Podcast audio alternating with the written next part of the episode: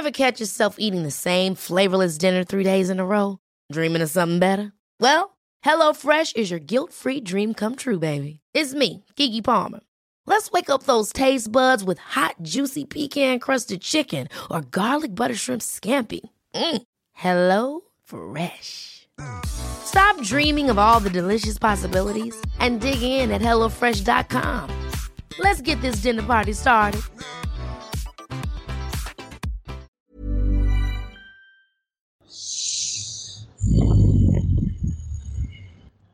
Ich rieche Hobbits. Da kommt doch schon wieder eine neue Folge Tolkien.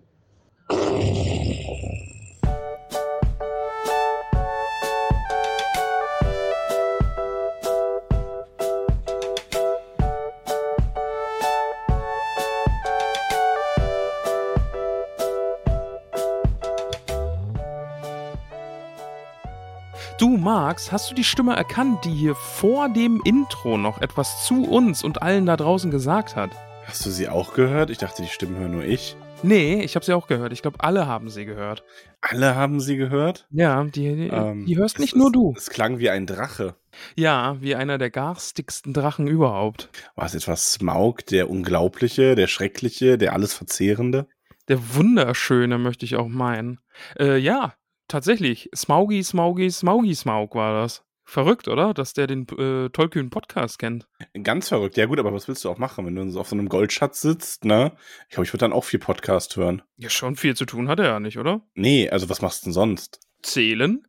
Ja, aber irgendwann ist ja auch ausgezählt. Dann fängst du wieder von vorne an. Hm. Oder baden. Im Gold baden kann man ja auch.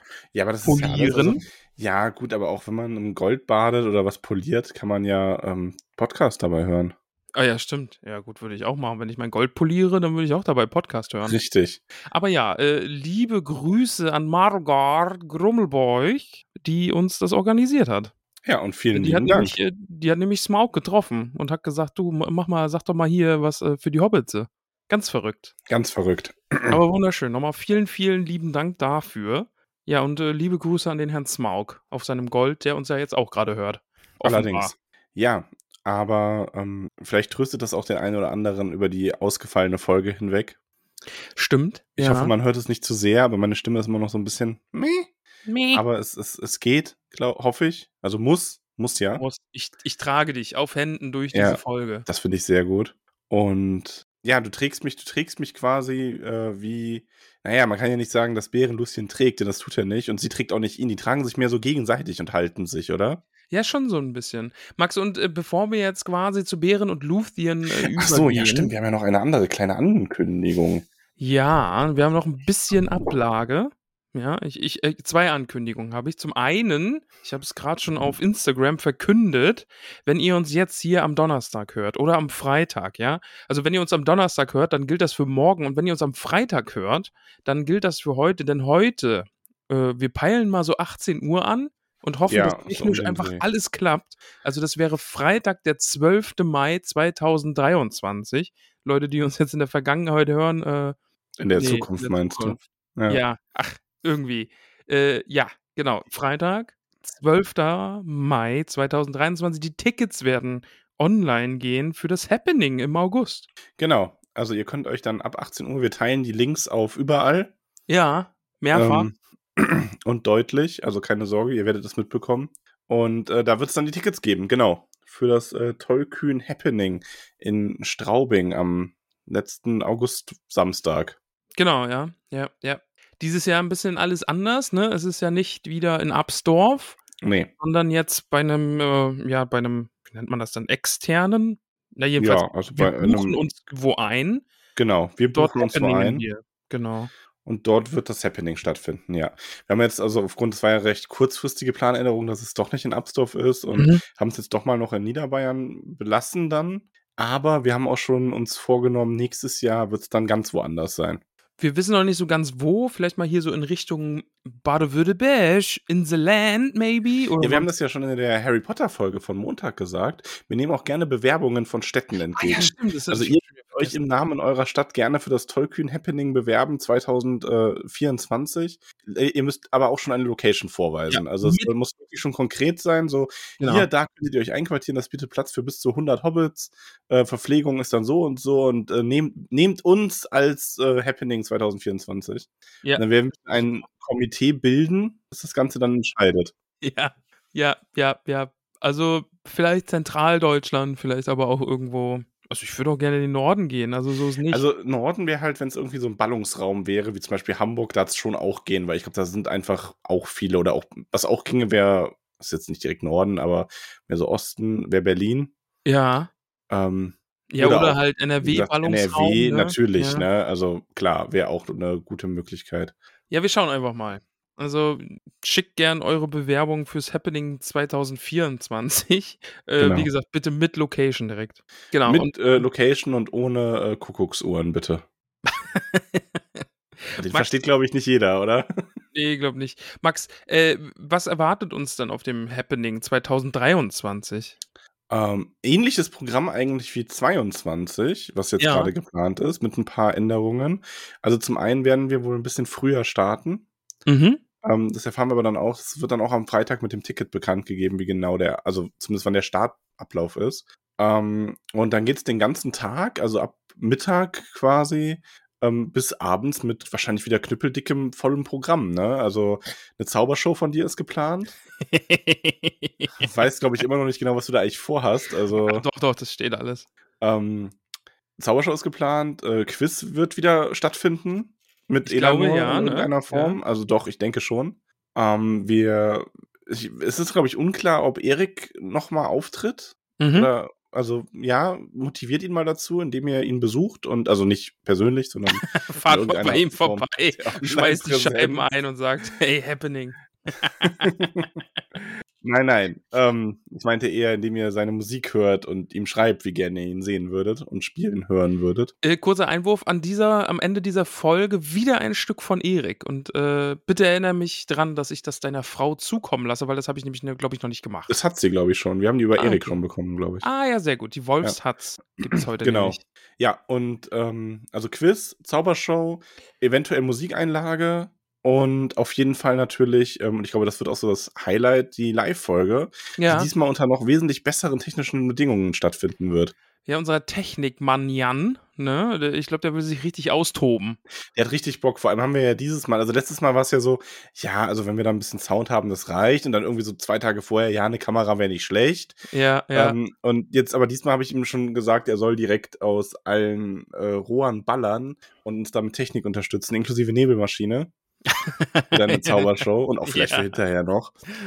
Ähm, und wir möchten die Planung diesmal auch ein bisschen umstellen. Wir möchten versuchen, dass äh, früher der Programmteil des Abends vorbei ist, damit sich dann einfach alles nur noch in so ein äh, gemeinschaftliches Hobbits äh, Essen und Lachen und Trinken zusammen ergießt. Bis dann Genau, weil letztes Jahr war das Uhrzeit. Programm ja doch bis in die späten Stunden und so hätten wir dann quasi jetzt mal noch ein bisschen einfach beisammen sein, was das Ganze eben auch sein soll. Ne? Ich weiß Also- jetzt schon übrigens nicht mehr genau, wie das letztes Jahr war. Haben wir, wir haben die Folge, haben wir erst das Quiz oder erst die Folge gemacht? Erst die Folge, oder? Das Quiz war dann am Abend, nach dem Abendessen. Und das, Genau. das ging dann sehr, sehr lang. Also ich glaube, war erst Konzert und dann war Quiz.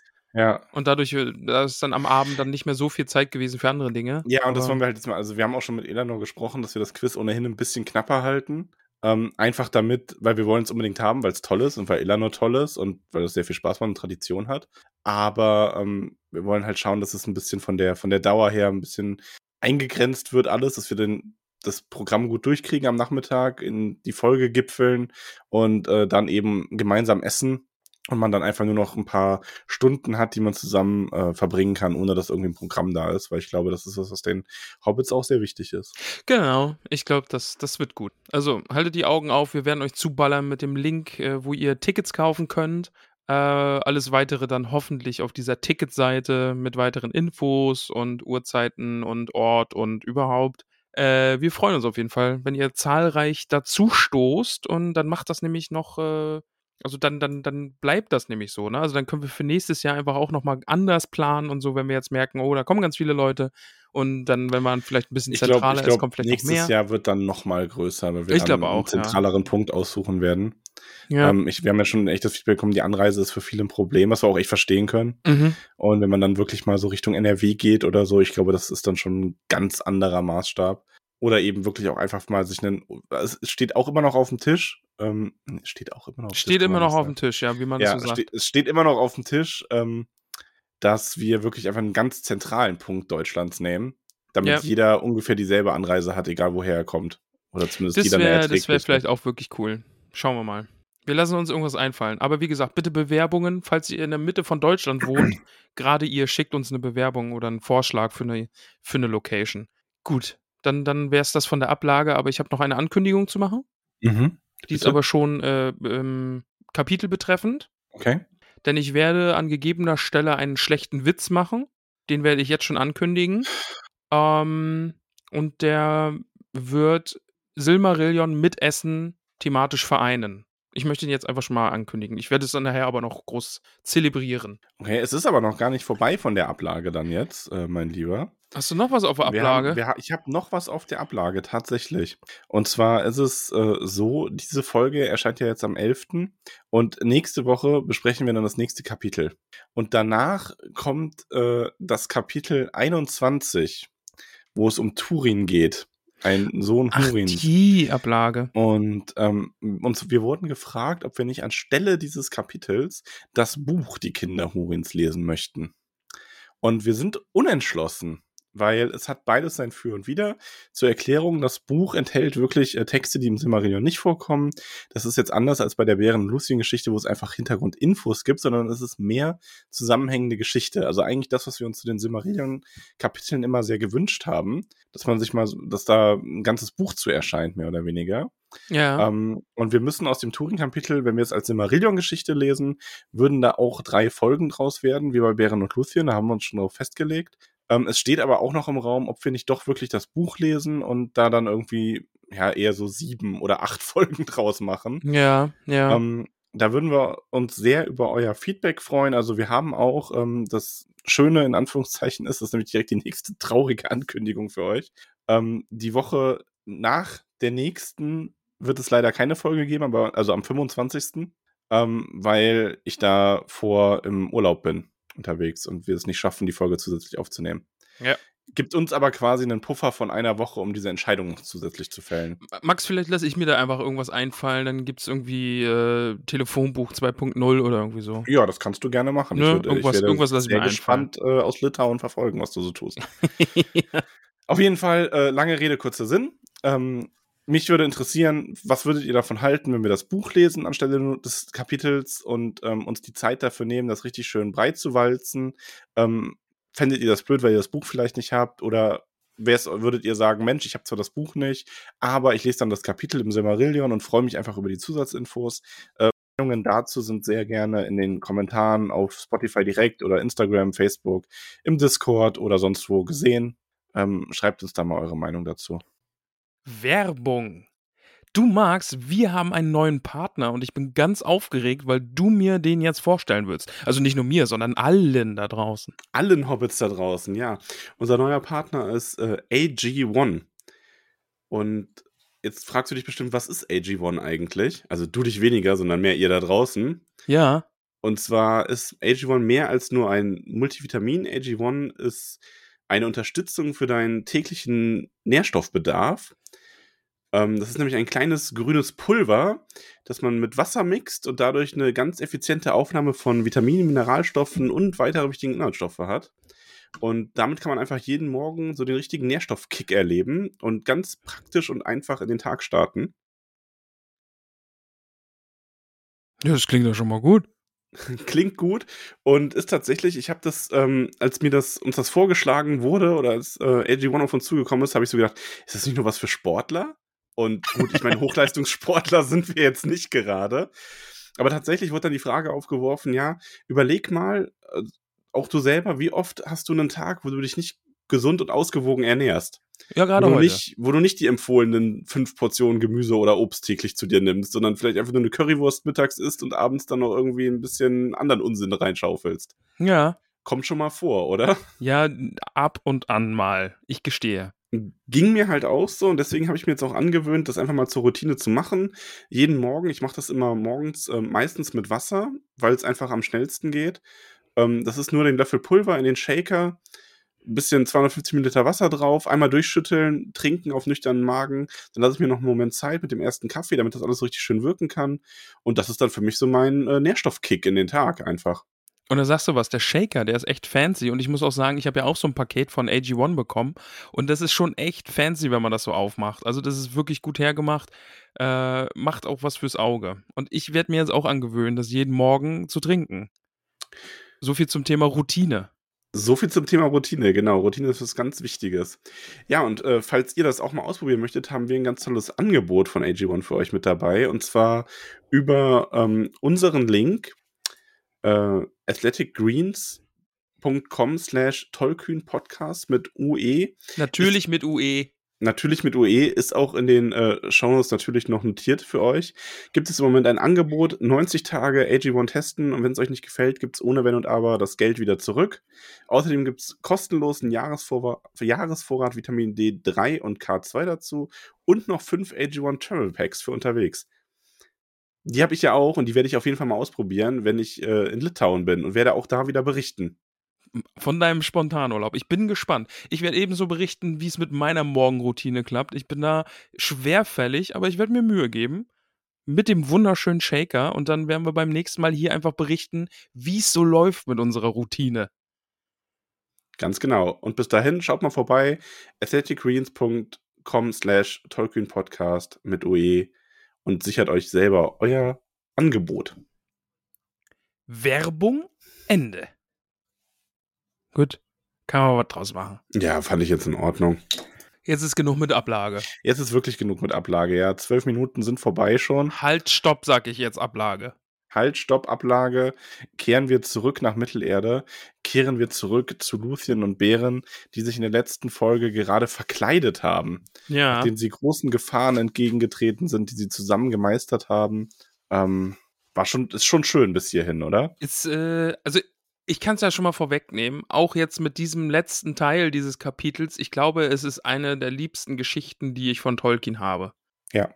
Äh, ich, ich glaube, das ist jetzt keine unpopular Opinion irgendwie, aber nee. es ist halt einfach großartig. Also es ist auch wirklich, ähm, ja, also es ist schwierig zu sagen. Also ich finde halt, Herr der Ringe, da geht eigentlich nichts drüber. So mhm. an sich für mich. Ja. Weil ich einfach finde, ich finde dieses, ich bin damit groß geworden, ich finde dieses große Epos, das ist einfach so schön. Aber das Silmarillion gibt halt auch sehr viel und sehr viel Schönes und ich finde Bären und Lucien sticht aus dem Silmarillion für mich unter anderem nochmal so ein bisschen hervor, als wirklich eine so schöne zusammenhängende Geschichte, ähm, die wirklich einfach ganz, ganz traumhaft ist und im Grunde trotz ihrer Kürze oder vielleicht auch gerade deswegen einfach in sich so schön und stimmig ist, dass dies mhm. mit dem Herrn der Ringe echt aufnehmen kann. So im, im Platz meiner, meines Buchherzens. Ich glaube, dadurch, dass es eben auf diese Länge beschränkt ist, wie es ist, ist da jetzt auch kein Platz dafür, um unnötig abzuschweifen und sowas. Und selbst wenn ich mir denke, oh, manche Stellen hätte ich gern ausführlicher oder so. Aber nee, ich sehe das Ding jetzt irgendwie in den drei Teilen, in denen wir es gelesen haben und das passt einfach. Es ist einfach echt ein perfektes Kapitel. Also da geht echt nichts drüber aktuell. Ich bin sehr, sehr, sehr begeistert. Ja, also ich muss wirklich, es ist auf jeden Fall, ich, ich weiß nicht, ob, wenn ich es als Kapitel zähle, Mhm. Es ist, glaube ich, mein Lieblingskapitel von allen Werken Tolkiens. Ja. Ist aber ein bisschen unfair, weil es halt eine so in sich geschlossene Geschichte innerhalb eines Kapitels e, erzählt. Genau, ja. Aber es ist schon wirklich sehr, sehr großartig und ähm, ja, uns wurde ja auch gesagt, ihr freut euch sehr, dass wir da so schwärmen. Ähm, und ja, und mich freut es auch. Also mich freut es, dass dich das auch so entfacht hat.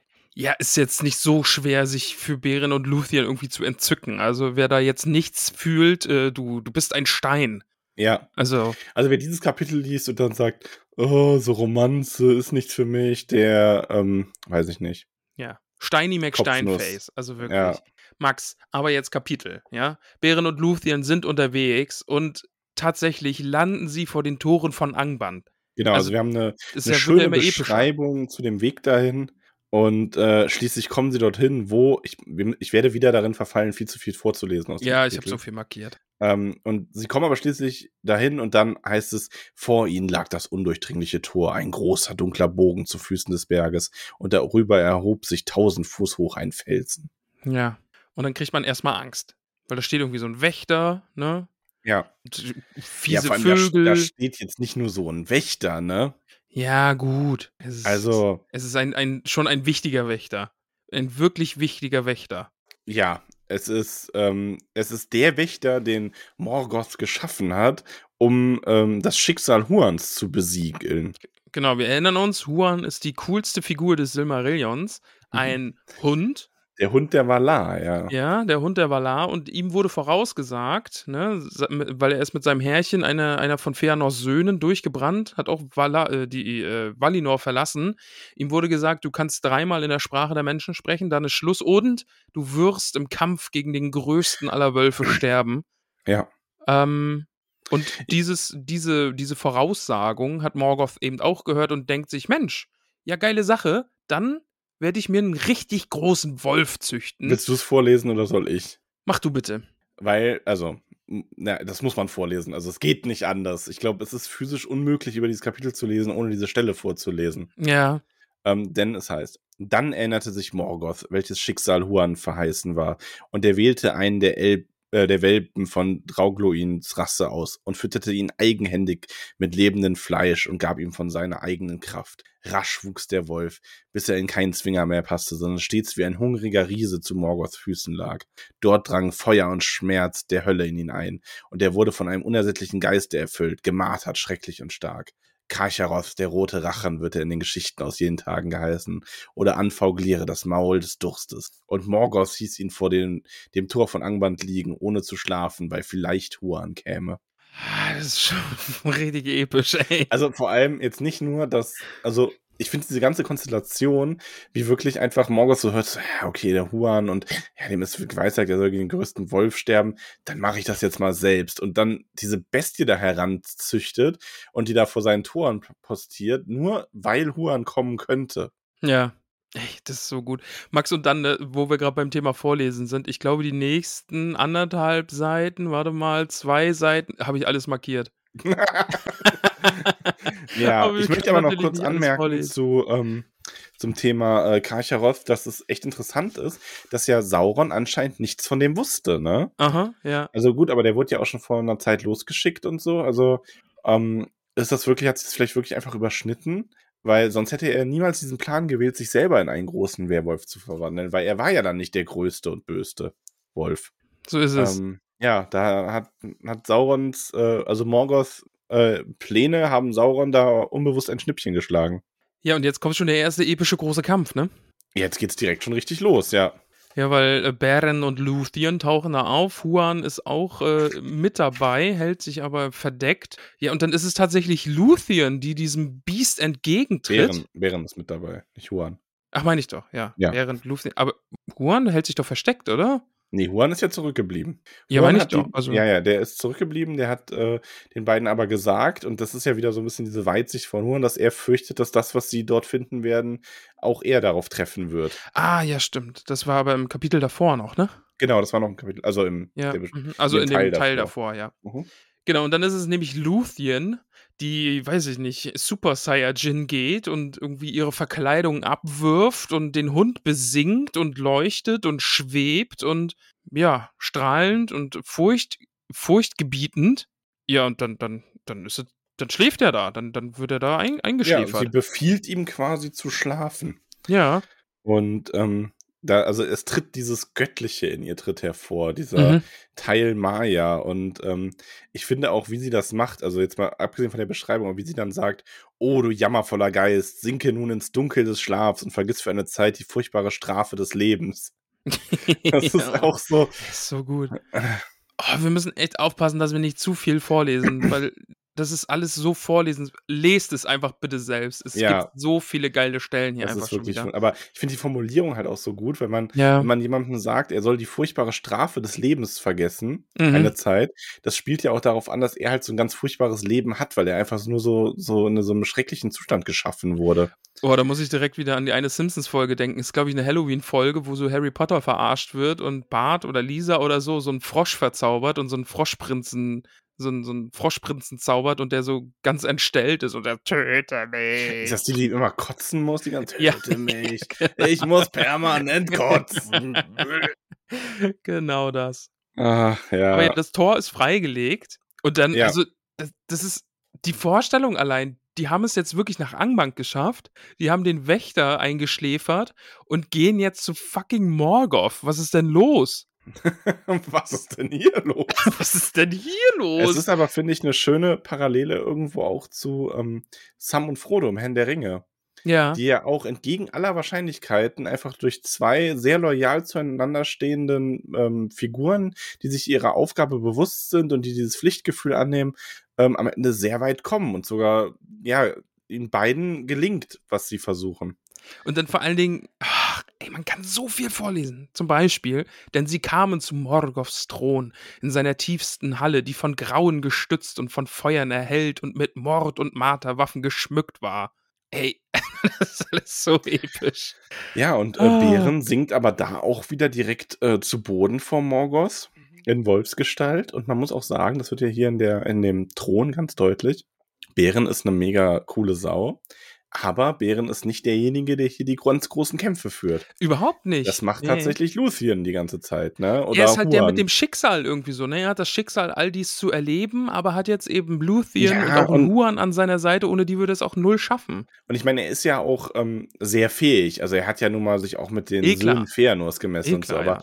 aber er ist halt nicht auf diesem Göttlichkeitslevel, sage ich mal. Also dieses, dieses leicht, dieses nochmal, das ist nochmal so ein Stück mehr. Mhm. Dieses von ein nur berührt sein, wie Lucien das quasi ist, durch ihre Mutter oder auch Juan, der irgendwie nochmal anders ist als ein sterblicher Mensch. Das hat er halt nicht ganz. Aber ähm, ja, ich finde das eigentlich sehr cool. Also, weil es macht halt mehr, als wenn jetzt Bären einfach die ganze Zeit der edle Ritter wäre und Lucien irgendwie nur ab und zu mal ein bisschen singt. So.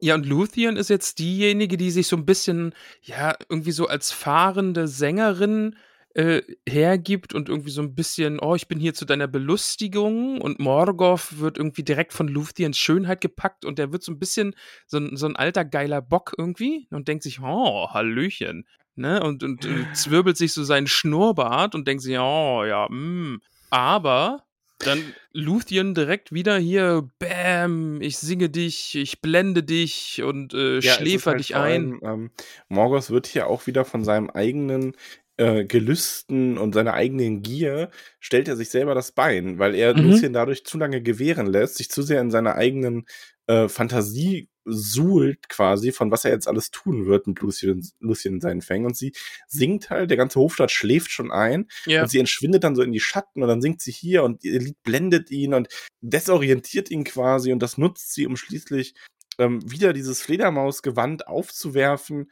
äh, zu ihm zu fliegen und ihn mit ihrem Schattenmantel dann auch eins, äh, ja, einzuschläfern für den Moment. Mhm, ja. Plötzlich, donnernd wie eine Lawine, fiel er vom Thron und lag lang hingestreckt auf dem Boden der Hölle. Die Eisenkrone rollte ihm schallend vom Haupte, alles war still. Ja, und die Eisenkrone, die ihm ja vorher so sehr schwer auf dem Haupte ruhte, Mhm. als alle Lichter ausgegangen sind, nur die Silmaril äh, so hell leuchteten. Ja, Ja. und genau, wie du, wie du es so vorgelesen wild. hast. Ey, äh, jetzt mal ohne Witz, die hat einfach gerade mal Morgoth eingeschläfert. Der liegt da jetzt auf dem Boden. Ja. Ey, also das ist vor allen Dingen, ich habe gerade so das Buch in der Hand, ja. Wir haben diese vielen hunderte Seiten irgendwie äh, gelesen und da wurde Morgoth irgendwie aufgebaut als das große böse Übel und jetzt Luthien hat ihn einfach niedergestreckt mit Gesang und jetzt liegt er da und ihm fällt die Krone vom Haupt und dann ist äh, Behrens Zeit gekommen. Bären wird von Lucien mal wieder aufgeweckt. Also Mhm. das haben wir schon wirklich sehr oft, dass so Ja. Luciens Berührung ihn quasi wieder zurückholt aus einer ganz äh, schlimmen Zeit. Aber das ist auch was, ähm, wo man sagen muss, äh, ich habe für diese Folge einen Brief hier liegen. Mhm. Und zwar ist das ein Brief von äh, Tolkien selbst. Und ich wusste ehrlich gesagt noch gar nicht so genau, wann und wie ich da was wo anbringe. Ähm, also ich habe mir einen Schluss überlegt, aber ansonsten muss ich sagen, sind da so viele, so viele schöne Sachen drin. Und eine Sache ist unter anderem, dass Tolkien, ähm, das ist, den hat er nach dem Tod seiner Frau geschrieben, diesen Brief, an seinen Sohn, an Christopher. Und ähm, da schreibt er unter anderem, dass er gerne nochmal mit ihm reden möchte, weil er ja nie eine richtige, ordentliche Biografie schreiben wird, möchte er nochmal äh, einer Person, die seinem Herzen nahesteht, Dinge sagen, die, äh, die kein Dokument festhält.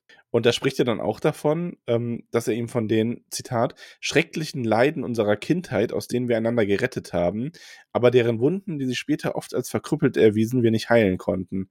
Von den Leiden, die wir erduldeten, nachdem unsere Liebe begonnen hatte, ähm, was alles mit unseren persönlichen Schwächen, die noch hinzukamen, vielleicht helfen kann, die Verfehlungen und dunklen Punkte, die zeitweise unser, Moment, Seite wechseln. Ähm, oh nein, ich habe das falsch ausgedruckt, glaube ich. Oh nein, Max. Garstiger Hobbit. Das hast du so schön angefangen und jetzt hast du es so verkackt. Ja, also mir ging es aber vor allem um den ersten Teil.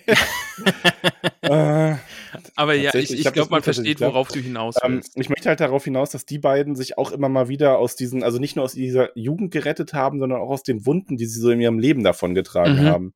Und genau das ist halt ähm, das, was äh, Bären und Lucien miteinander machen. Also vor allem Lucien bei Bären, weil er sagt ja auch, dass Edith seine Lucien ist. Ja. Ähm, dass sie ihn da immer wieder so aus dieser Dunkelheit herausholt mit einer Berührung. Das haben wir ja wirklich, ich glaube, drei, vier Mal in dem ganzen Kapitel, kann das sein? Das kommt ja nachher nochmal bei so einer genau. richtig genau. schönen Stelle. Egal. Aber da kommen wir erst noch zu. ja. Aber äh, ja, also die Verbindung äh, Tolkien und Frau Tolkien und Beren und Luthien und ja, das, das hebt es irgendwie alles nochmal auf so eine andere wunderschöne Ebene. Apropos E, nee, nicht apropos Ebene, sondern apropos wunderschön verkackt. Deswegen machst du die Übergänge. Max mhm. Behrend zückt Angrist das Messer und schneidet äh, einen Stein aus der Krone. Er, er nimmt einen Silmarill. Ja. Das ist ja, also. Und er kann ihn sogar anfassen. Er wird nicht davon verbrannt. Er hält ihn in der Hand, seine Hand leuchtet und äh, es ist wunderschön. Der, hier steht es nämlich, der, der Stein duldet seinen Griff und tat ihm nicht weh. Ja, denn ähm, was aber ein bisschen, also ja, wir erinnern uns ja daran, dass der von Wada geweiht wurde, wie alle Simmeril, dass ihn kein Sterblicher oder jemand mit bösem Geist und so weiter berühren darf.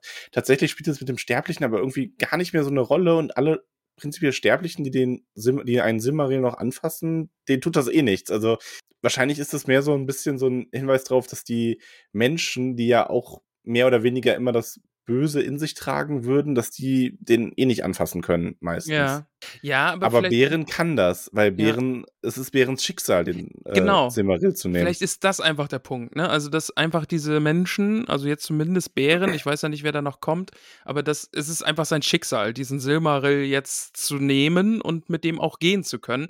Aber dann kommt eine Stelle, die ich auch richtig, richtig gut finde denn selbst ein Bären ist vor diesem Fluch, der einhergeht mit diesem verdammten Silmaril und mit diesem verdammten stupid sexy Feanor, äh, ist davor auch nicht gefeit irgendwie, ne? Also er denkt sich, Mensch, da sind ja noch andere.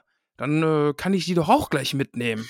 Wobei ist das Gier? Schon. Also, weil, so, für mich hat sich so gelesen. Also ich finde es halt ganz schwierig, weil man sagen muss, im Grunde sind die Silmaril da ja an einem Ort, wo sie nicht hingehören. Und ich glaube nicht, dass Bären die behalten hätte. Ich glaube, er hätte wirklich die anderen auch abgegeben, weil er sie nicht gebraucht hätte.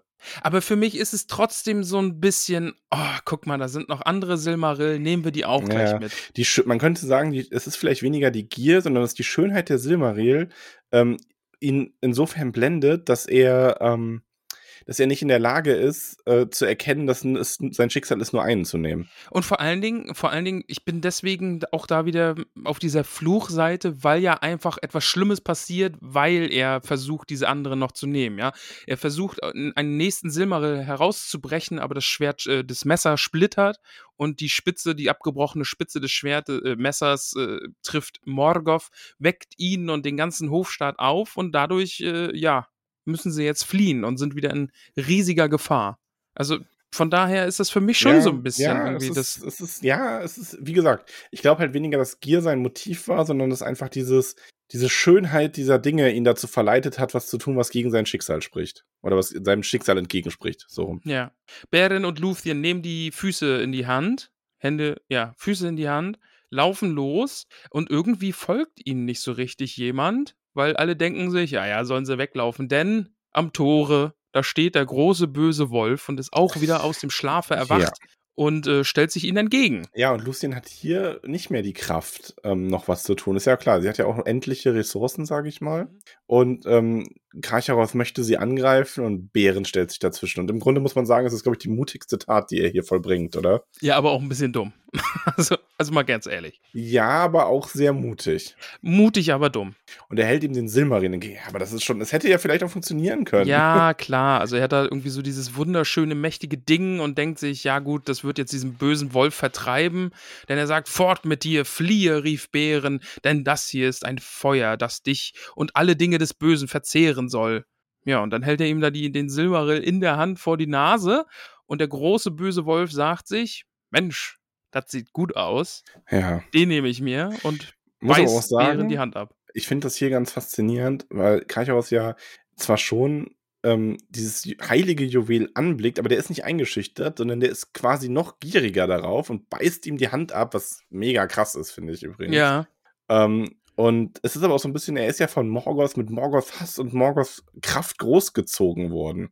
Und Morgoth hat ja auch diese unbändige Gier auf die Silmaril gehabt. Und das hat vielleicht auch einfach ein bisschen abgefärbt auf ihn. ich glaube auch, ja. ja. Ähm, also er ist da von der gleichen Art und der verschlingt die Hand mit Silmaril und das fängt dann in seinen Eingeweiden zu an, wie, als hätten sie Feuer gefangen, weil dieser Silmaril einfach diese, ähm, sein verfluchtes Fleisch versenkt von innen heraus.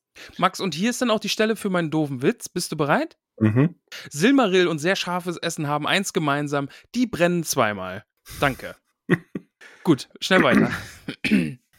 Und ich möchte, ich möchte dazu sagen, was dann geschieht, weil ich finde es äh, großartig. Ja. Denn äh, Karcharoth verschlingt also die Hand mit Silmaril dran und es beginnt in ihm zu brennen und dann heißt es, heulend rannte er davon und sein Schmerzgeschrei hallte von den Wäldern des Tals wieder. So furchtbar wurde er in seiner Wut, dass alle Kreaturen Morgoth, die im Tale hausten oder sich auf dem Weg dorthin befanden, das Weite suchten, denn er tötete ohne Unterschied alles Leb Lebende, das ihm begegnete. Und aus dem Norden brach er mit Verheerung über die Welt herein. Und von allen Schrecken Schrecknissen, die je nach Beleriand kamen, ehe Angband fiel, war der tollwütige Karcharoth das Furchtbarste, denn die Kraft des Silmaril brannte in ihm. Das ist so wild, ey. Jetzt hast du da diese, diese Bestie, die einfach völlig außer Kontrolle ist, tollwütig durch die Wälder prescht und einfach alles tötet. Also, ja. Ich glaube, Morgoth hat auch ein bisschen Angst, dass der jetzt in den Wald gelaufen ist und nicht zurück in die Festung. Ja. Allerdings. Ja, aber das hilft Bären und Lucien ja auch nur bedingt.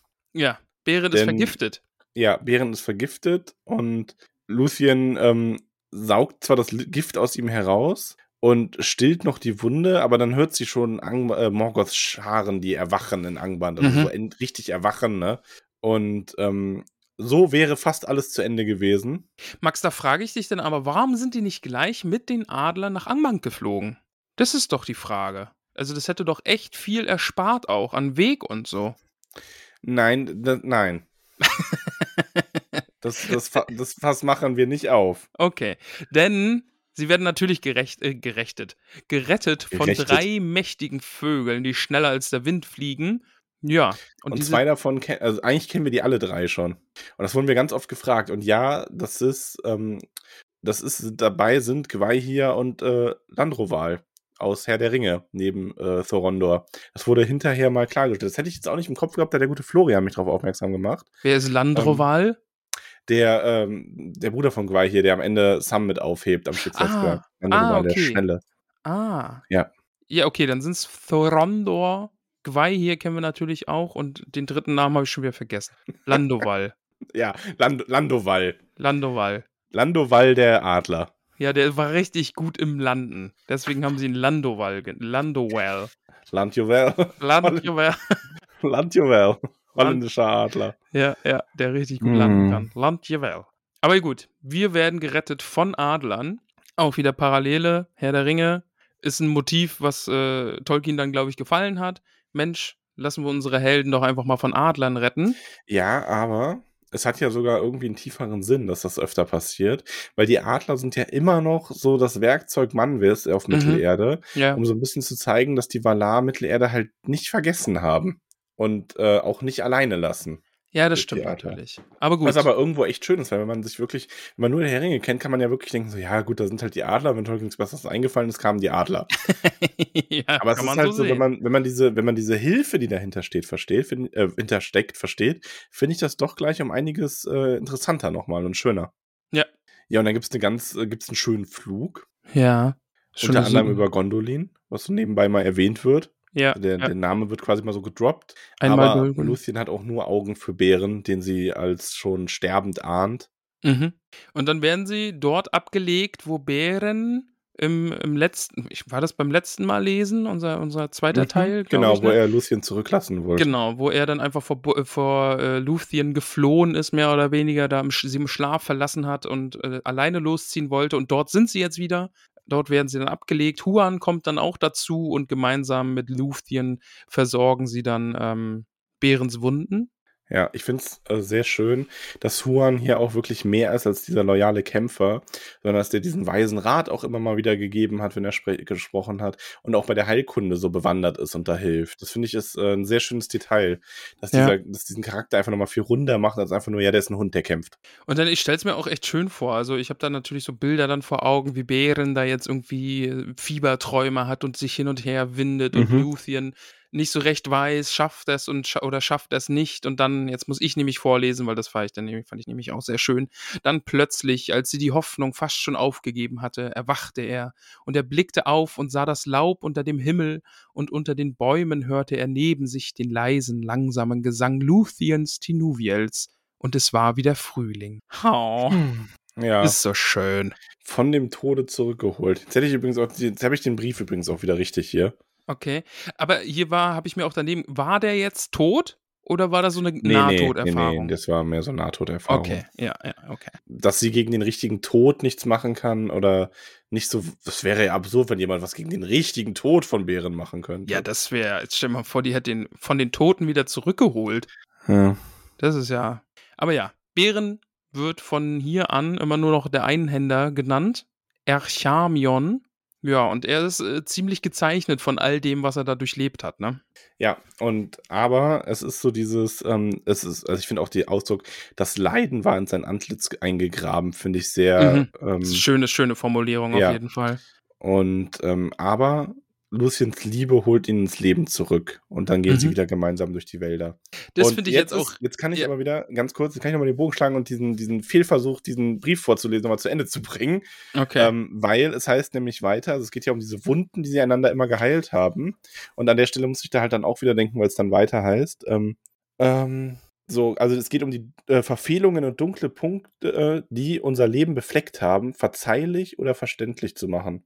Und zu erklären, wie all dies uns im tiefsten nie berührt und die Erinnerungen an unsere Jugendliebe nie getrübt hat. Also egal was passiert ist, die haben immer das beibehalten. Denn, hier geht der Brief weiter, immer wieder, besonders wenn wir allein waren, begegnen wir uns auf, begegneten wir uns auf der Waldlichtung und gingen viele Male Hand in Hand, um uns vor unserer letzten Trennung dem Schatten des nahen Todes zu entkommen. Ey, da sagt nochmal einer, der kann nicht Romantik, ne? Und das finde ich ist halt so dieses, dass sie zusammen immer wieder auf so einer Waldlichtung dem nahenden Tod nochmal entkommen sind, Hand in Mhm. Hand, so für einen Moment. Das finde ich ist in diesem Kapitel, wenn du vor Augen hast, dass, was ja passiert dann gleich noch, sind da so viele Stellen, wo man sich so denkt, jetzt auch hier wieder, wie sie so eine Zeit lang dann wieder glücklich waren. Das ist auch wieder so ein aus dieser, aus dieser Düsterheit rausgerissen zusammen, miteinander, aneinander, ähm, für einige Zeit den Frieden des Waldes einfach zu haben. Ja. Ja, vor allen Dingen mit dem Blick darauf, dass es ja jetzt einfach auch wieder auf und ab und auf und ab geht, ne? Also. ja, sehr. Ich finde die Stelle jetzt aber auch echt schön, ne? Also, wie du sagst, sie sind jetzt gemeinsam im Wald und ziehen wieder umher und Luthien denkt sich, ach, ich bleib mit meinem Bären, bleib ich auf ewig hier, ich will nie wieder zurück irgendwo hin, wenn es nicht sein muss. Aber dann ist es eben Bären, der sich sagt, ah, ich habe da diesen Eid, da ich, ich muss dahin zurück und außerdem kann ich hier nicht einfach eine Tochter eines Elben oder nee, die Tochter eines Vaters irgendwie stehlen und sie fernhalten. Und dann ist es er, der so sagt, ne, okay, komm, so eine schöne Frau wie du, die hat es auch nicht verdient, ewig in den Wäldern nur zu leben. Ja, halt vor allem auch eine Königin quasi, Eh, ne? Also genau, das ist ja. so, das findet er nicht gut. Und so bringt er sie denkt halt zurück. Auch, ja, denn so wollte es ihr Schicksal. So ist es. Er hält seinen Eid, er kommt zurück. Die Lage in Doriath ist nicht gut, denn das Volk war verdrossen, seit Luthien äh, fortgegangen ist. Und Dairon, der Spielmann, Der, der größte, der größte Bade Mittelerdes, ist losgezogen, um Lucien zu suchen. Und er wanderte auf fremden Pfaden in den Osten und man weiß auch nicht, was aus ihm geworden ist. Ja. Vielleicht singt er heute noch. Nicht mehr als ein Geist in Mittelerde, ähm, in Erinnerung an Lucien. Ich mag ihn trotzdem nicht. Der kann sonst wohin wandern. Das ist mir ganz egal. Ja, Thingol in this hat erfahren, äh, was äh, Kelegorm getan hat, Mhm. durch äh, Boten und so weiter. Und der war schon kurz davor, in Nagothon Krieg zu. Äh, der, zu der hat laut Krieg vom Balkon gerufen. ja, richtig laut. Ja. Ähm, hat, das hat sich dann aber doch irgendwie noch aufgeklärt durch die Speer, dass äh, Kilogrom und Kurufin ja vertrieben wurden. Und ähm, er ist dann so ein bisschen so, ja gut, aber ich kann jetzt schlecht alle Söhne Fëanors gleichzeitig angreifen. Ja, ist ein bisschen doof. Und wollte dann Boten nach äh, Himring schicken, oder hat Boten hingeschickt, ähm, dass sie zumindest äh, bei der Suche nach Luthien helfen sollen. Aber diese Boten sind dann nie angekommen, denn die haben im Norden des Reiches dann äh, den Ansturm Karcharoth erlebt. Genau, denn der böse Wolf geht immer noch richtig wild durch die Wälder. Ja. Das ist nicht so schön. Und nichts morgt, äh, nichts morgte. nichts vermochte ihn zu hindern. Und auch Melians Macht an den Grenzen des Landes hielt ihn nicht auf. Denn Schicksal trieb ihn und die Kraft des Silmarill, der ihn quälte. Das Schicksal trieb ihn. Also diese Kombination aus von Morgoth großgezogenen Silmaril in sich tragend, auch diese, also die, diese Macht des Silmarils in sich tragend, der gleichzeitig auch ihn weiter ermächtigt, weil er ihn ja so leiden lässt und Ja. das Leid, diese Macht, diesen Hass nährt. Und dann in Verbindung mit dem Schicksal, das ihm hier offenbart ist oder das ihm vor ihm liegt, durchbricht er dann diesen Zauberschutz als erste böse Gestalt überhaupt. Garstiger Wolf. Und das ist aber schon sehr Gänsehaut und nur Ja. Marblung allein entkam ihm, der Feldhauptmann Thingolls. Und der brachte diese grausige Nachricht. Und ungefähr zur selben Zeit kamen dann auch Bären und Luthien vor Thingolls Thron. Mhm. Und ja, also komm, Bären ist hier einfach nur großartig, das ist so gut. So, ja, ich kehre zurück. Wie ich mein, ich, ich bin zurück, wie ich mein Wort gegeben. Ich verlange nun, was mein ist. Mhm. Und Ja, Thingol so, und dein Auftrag, dein Gelöbnis? es ist so. erfüllt. Ein Es ist- Silmarill ja. ist jetzt in meiner Hand. Und er lügt halt auch einfach nicht. Nee. Und Thingol sagt, ja, dann zeig mal her. Und Bären kniet sich hin und streckt ihm die linke Hand hin, aber die ist halt leer. Und dann zeigt er seinen rechten Arm und da fehlt halt die Hand. Ja. Und, und ja, wir wissen, in, in der Hand befindet sich der Silmarill. also er lügt ja nicht. Ja, und Thingol ist dann milder gestimmt tatsächlich und äh, setzt Bären zu seiner Linken und Lucien zu seiner Rechten und sie erzählen ihm die ganze Geschichte. Mhm. Und da ist dann sogar Thingol bereit zu verstehen, dass Bären anders ist als die Sterblichen Mhm. und einer der Großen von Ada und dass es ein Schicksal ist, dass diese beiden sich gefunden haben und dass er dem Schicksal, dass keine Macht der Welt sich dem Schicksal hier entgegenstellen kann. Ja. Und darum gibt er seine Einwilligung und Bären nimmt die Hand Luthens vor dem Thron ihres Vaters. Jetzt sind sie vereint, tatsächlich. Ja. Also ganz, ganz offiziell. Ganz mit offiziell. Segen von Daddy. Also was, was die vorher so in den Wäldern getrieben haben, weiß man ja nicht genau, aber jetzt sind es ganz offiziell mit Segen von Daddy vereint. So ist es. Aber wir dürfen nicht vergessen, da draußen ist noch ein bisschen was los. Jetzt genießen wir erstmal kurz den Moment. Na gut, okay. Lehnen wir uns kurz zurück, bevor es gleich wieder doof wird. Okay. Es ist wunderschön. Lu äh, Behrens Fahrt. Behrend hat sein Eid eingehalten. Dann eint. Sein Eid. Sein Eid. Alles ist wunder... Max, aber draußen im Wald. Ich, ich kann da nicht drüber hinwegsehen, weil es wird jetzt einfach jetzt nochmal richtig, richtig schlimm. Ja, da ist immer noch äh, Karcharoth. Und oh Gott, es, jetzt wird's richtig schlimm. Wie sehr, wie sehr hat dich das betrübt? Schon sehr, ganz ehrlich. Ich finde es schön, es ist episch, aber es macht mich auch ein bisschen traurig. Also es ist, ähm, genau, sie ziehen los zu einer Hatz auf Karcharoth. Mhm. Äh, unter anderem Huan, Marblung, äh, Marblung von der schweren Hand, Belik Langbogen und Bären und natürlich König Thingol selbst. Die reiten aus und auch wollen anscheinend halt noch mit einigen anderen, so wie es Ja. hinterher beschrieben ist. Genau, ja. Lucien blieb, bleibt zurück und ein schwarzer Schatten fällt auf sie. Und da muss man auch schon sagen, vielleicht ahnt sie auch schon so ein bisschen, was bevorsteht, ne? Ich glaube auch. Ich glaube, die hat eine Ahnung, dass das nicht gut ausgeht. ja, das ist sehr gut möglich, leider. Ja, wir sind dann quasi wieder bei Karcharoth, der gerade seinen Durst äh, am, an, an, am Fuße eines Wasserfalls stillt und diesen, diesen Schmerz dadurch so ein bisschen lindern kann. Ja, das hilft ihm hier auch sehr, weil er bemerkt dann die Ankommenden und vermag es aber, sich zu verstecken, was er wahrscheinlich, wenn er diesen, ähm, wenn er nicht getrunken hätte, ähm, durch die süßen Wasser des Eskalduins wäre ihm das wahrscheinlich nicht gelungen, weil er dann immer noch in dieser Tollwut gewesen wäre. Und so schafft es aber, sich zu verstecken und ähm, der Platz wird dann umstellt und jeder ist so ein bisschen so, ja, wo, wo ist er jetzt? Man weiß es nicht genau. Und ähm, Huan, ungeduldig, der diesen Wolf sehen will, dringt da alleine hinein und versucht ihn zu finden, aber Karcharos weicht ihm aus und springt dann hervor, um Thingol anzugreifen.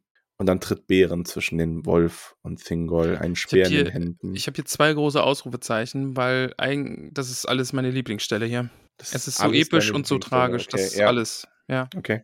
Ah, ja, Ja. Thingol wird nämlich angegriffen und äh, Bären wirft sich noch dazwischen und Huan greift dann auch mit ein. Und äh, ja, dann ist Huan, der mit diesem garstigen, größten Wolf äh, seinen letzten Kampf macht, der ihm ja auch vom Schicksal bestimmt wurde. Ja, und was für ein Kampf. Ja, alle- allein so Also- Sachen, allein so Sachen, denn, denn in Huans Bällen war Oromis Hornklang zu hören und der Zorn der Valar in Karcharoth heulen, aber Morgoths Hass und Tücke grausamer als Zähne von Stahl.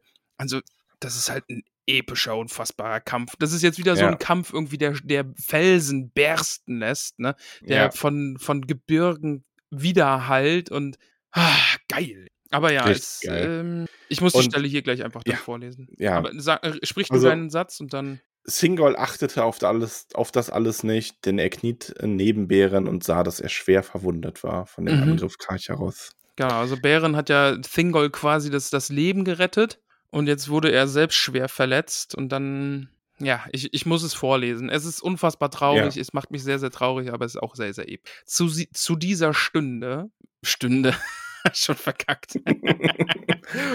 und es war zu dieser Stunde, tötete Huan Kakaroth. Nee, nee, Kakarot ist, äh, das ist Dragon Ball.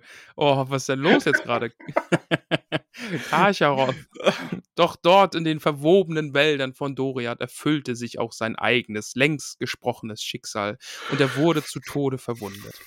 Und Morgoths Gift drang in ihn ein. Als er nun kam und neben Bären niedersank, sprach er zum dritten Male mit Worten, und er sagte Bären lebe wohl, ehe er starb. Bären sprach nicht, doch er legte die Hand auf den Kopf des Hundes, und so schied. Das ist so traurig, das macht mich wirklich traurig. Ey, das ist schon. Oh Mann, ey. Ah, Ja, Mar Marblung und Belek kommen dann auch und sie werfen ihre Speere hin und weinen. ja. Und Marblung nimmt ein Messer und schneidet den Wolf auch und, auf und birgt den Silmaril in Bärens Hand, die dann irgendwie Ja. verschwindet. Und ich habe keine Ahnung, ehrlich gesagt, warum. ja. Die löst sich halt einfach. Also die, die wurde quasi die ganze glaub- Zeit vom ich glaub- Silmaril so am Leben gehalten. Genau, ja, das macht wahrscheinlich am Und meisten jetzt ist sie Sinn. doch noch in diesem Säuremagen von diesem garstigen Wolf irgendwie dann zergangen und ja, nur der das, ist einfach, Silmaril das bleibt war über. halt ihr Zweck, jetzt noch diesen Silmaril zu halten, so lange nötig. Und Mhm. jetzt ist es dann vorbei und sie ist weg. Boah, Max, das macht mich so traurig. Juan ist tot, ey. Ja, und der Silmaril wird in Bärens lebendige Hand gelegt und diese Berührung weckt ihn und er hielt ihn im, hält ihn empor und gibt ihm Thingol, äh, Thingol und sagt dann, nun ist der Auftrag erfüllt und mein Schicksal vollendet. Und dann sagt er nichts mehr. Es wird halt auch immer noch trauriger. Es wird immer noch trauriger, ja. Ja, Bären wird dann auf einer Bahre zurück in die Stadt getragen. Huan natürlich an seiner Seite. Wie Huan ihm dann noch Lebwohl sagt mit seinen letzten Wo- mit den Ja, Worten. oh Mann, ey. Ja, und äh, Luthien sieht es dann, kommt ihm entgegen, kann ihn nochmal umarmen, kann ihn nochmal küssen und kann sich quasi verabschieden und sagt ihm, Bären, wir sehen uns äh, im Westen wieder. Ne? Warte ja, sie, auf sie mich. bittet ihn zu warten, genau. Ja. Also das ist ja auch nochmal ein wichtiger Unterschied. Ja, und dann, ne? Doch das Sternenlicht war erloschen und Dunkelheit war selbst über Luthien Tinuviel gefallen. So endete die Fahrt nach dem Silmaril. Aber, Max, doch das Lied von Leith Leithian, von der Erlösung aus den Branden, wat? Banden. Banden, endete nicht. Denn es geht noch weiter, lieber Max. Man könnte ja, Ja. sagen, oh, jetzt hier, ne? Bären hat äh, sein Schicksal erfüllt, alles gut. Bären weigert sich in Mandoth Hallen weiterzugehen. Ich muss ja dazu sagen, nochmal zur Erinnerung, ähm, die Elben kehren in Mandos Hallen ein, um Mhm. dann hinterher schlussendlich in Valinor leben zu können oder auf ewig in Mandos Hallen zu bleiben. Denn das Schicksal der Elben ist es für immer in Mittelerde zu sein und mit Mittelerde zusammen zwar nicht körperlich zu altern in der Hinsicht, aber doch auch irgendwie ein bisschen zu zerfallen oder zumindest immer, selbst wenn sie dann nach Valinor kommen, in der Ewigkeit dahin zu leben. Ja. Ähm, Während Menschen ja dafür, das ist das Geschenk Iluvatars, ein kurzes Leben in Mittelerde haben, in dem sie aber viel mehr empfinden, viel mehr Wandel erleben und dann schlussendlich in Mandos Hallen kommen und anders als die Elben dort nicht verweilen oder wiedergeboren werden, sondern weitergehen an einen Ort, den nicht mal den Valar bekannt ist. Ja, aber Bären sagt jetzt einfach, nee, ich bleib hier. Bären Kannst du- sagt, ich bleib hier. Kannst ja. du sagen, kannst du machen, was du willst? Ich bleib hier. Und Mando Lucien, Schmando, sagt er. Lucien kommt zu ihm, denn schlussendlich fiel auch ihr. Ich muss vorlesen. Doch Luciens Geist fiel hinab ins Dunkel und zuletzt entfloh er, und ihr Leib lag da wie eine Blume, die plötzlich geschnitten wird und verwelkt noch eine Weile im, Gra im Grase liegt. Ey, Luthien hatte dann, glaube ich, auch echt noch eine beschissene Zeit. Ich glaube, es Ja. war einfach nicht mehr schön, Luthien zu sehen, wie die einfach, ja, verwelkt. Ich glaube, das, Bild trifft es einfach so ja, es gut. ist ja auch einfach dieses, es ist ja wirklich, sie ist ja quasi vor Kummer gestorben dann. ja. Ähm, Ähnlich wie ähm, Stimmt, das hatten wir schon mal. Finvis äh, Frau, die Genau, ja, dann, ja, ja, die mhm. einfach auch aus dieser, ja. Ja. Ja, Ja. und damit ist dann Und so auch. kommt sie in Mandos Hallen. Ja, und dadurch ist ja dann irgendwie um Thingol irgendwie dann auch, ne? Ist dann auch alles doof. Ja, der Winter kommt über ihn. Ja. Aber wir, wir, so viel sei gesagt, wir enden auf einem Happy End. Denn Ja. Luthien kommt jetzt auch in Mandos Hallen, singt für Mandos, ne? Hm. Weint vor, vor ihm, vor seinem Throne oder wo auch immer er da sitzt und, und Tränen fallen ihm zu Füßen und dann machen die einfach einen Deal. Ja, sie, äh, Ja, also, also, sie, sie weint, also sie, sie, wei äh, sie, sie singt und es ist, es, man muss, ich muss es vorlesen. Ja. Ähm, Luciens Schönheit war mehr als alle anderen Schönheit und Luciens Leid tiefer als alle anderen Leid. Und sie kniete vor Mandos nieder und sang für ihn. Luciens Lied vor Mandos war das Schönste, das je aus Worten geflochten wurde und das Traurigste, das die Welt je hören wird. Unvergänglich und unverändert wird es in Valinor noch immer gesungen, außer Hörweite der Welt und die Valar sind bekümmert, wenn sie es hören. Denn Luthien verwob zwei Themen in das Lied, von der Trauer der Elder und vom Leid der Menschen, von den zwei Geschlechtern, die Iluvatar erschuf, auf das die Ada bewohnten, das Erdenreich inmitten der unzählbaren Sterne. ja. Ja, und sie weint dann eben, ne? Tränen fallen Mandos zu den Füßen und, und ähm, Mandos fühlt zum ersten Mal sowas wie Mitleid. Ja. Und er merkt Auch das aber einzige Mal. das Also einzige das Mal. ist das ja. einzige Mal, dass er wirklich bewe bewegt wird von einer Seele, die bei ihm ist, als Lucien Tinuviel dieses äh, unbeschreibliche, einmalige Lied gesungen hat. Mhm. Und in seinem, seiner Unfähigkeit, da irgendwas zu tun, denn es liegt nicht in seiner Macht, ähm, über die Geister der Menschen, die gestorben waren, zu entscheiden oder die über die Zeit des Wartens hinaus in der Welt zu behalten. Deswegen geht er zu Manwe.